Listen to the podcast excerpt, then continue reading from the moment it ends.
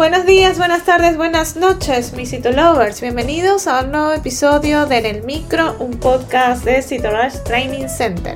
Mi nombre es Dai García y en el episodio de hoy hablaremos del cáncer infantil en Latinoamérica. Comencemos.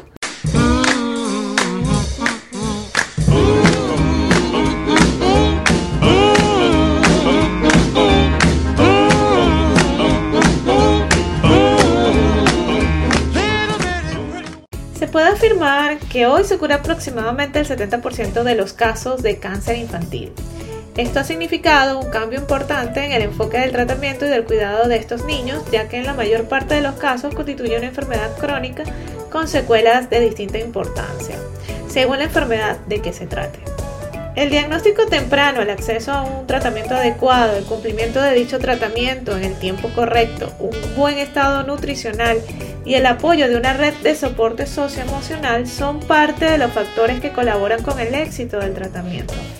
Las mismas desigualdades que se observan entre los países desarrollados y en vías de desarrollo con respecto al acceso al tratamiento se repiten entre los procesos pertenecientes a una misma región y dentro de cada país en diferentes ciudades. Latinoamérica no se escapa de esta problemática. En estudios de mortalidad infantil, Latinoamérica muestra los mismos índices que los países desarrollados. Los resultados de estudios realizados en los principales hospitales de Latinoamérica arrojan resultados similares a los de los hospitales reconocidos de Europa. Sin embargo, no ocurre lo mismo en otras comunidades de Latinoamérica. La cantidad y complejidad de los centros existentes en diferentes regiones de países de Latinoamérica para la atención de niños con cáncer resulta insuficiente.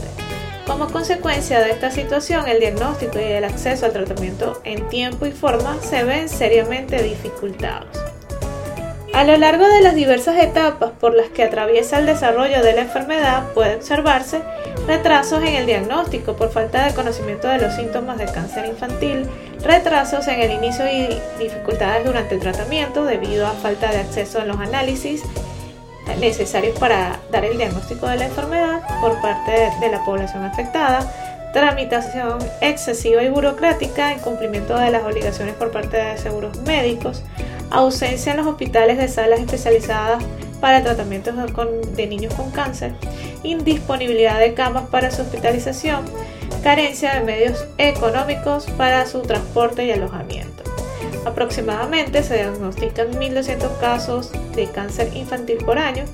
Si tenemos en cuenta que el 70% de estos niños se cura, se accede a un diagnóstico temprano, al tratamiento adecuado en tiempo y forma, a un buen estado nutricional y a una red de apoyo social. Esta estadística aparentemente irrelevante se transformaría en una posibilidad de vida para muchos chicos.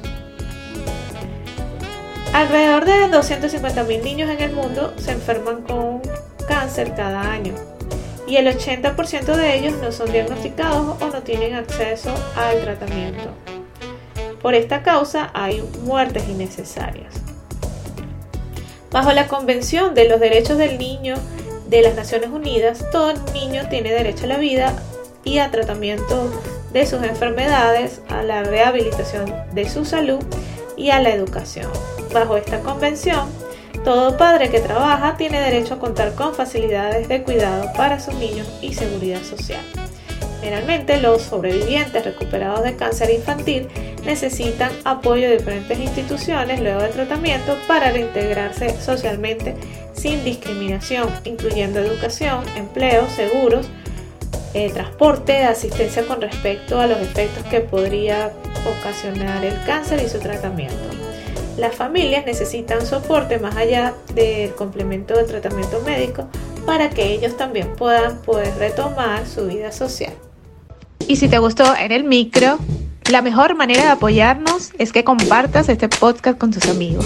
Puedes escucharnos en tu plataforma de podcast favorita o a través de Spotify, iTunes, Google Podcast y otras plataformas. Asimismo, puedes escucharnos desde nuestra página web www.citorushdc.com. Asimismo, recuerda revisar nuestros artículos en el blog en la misma página web y seguirnos en las redes sociales como arroba en Twitter, Facebook, Instagram y TikTok y suscribirte al canal de YouTube.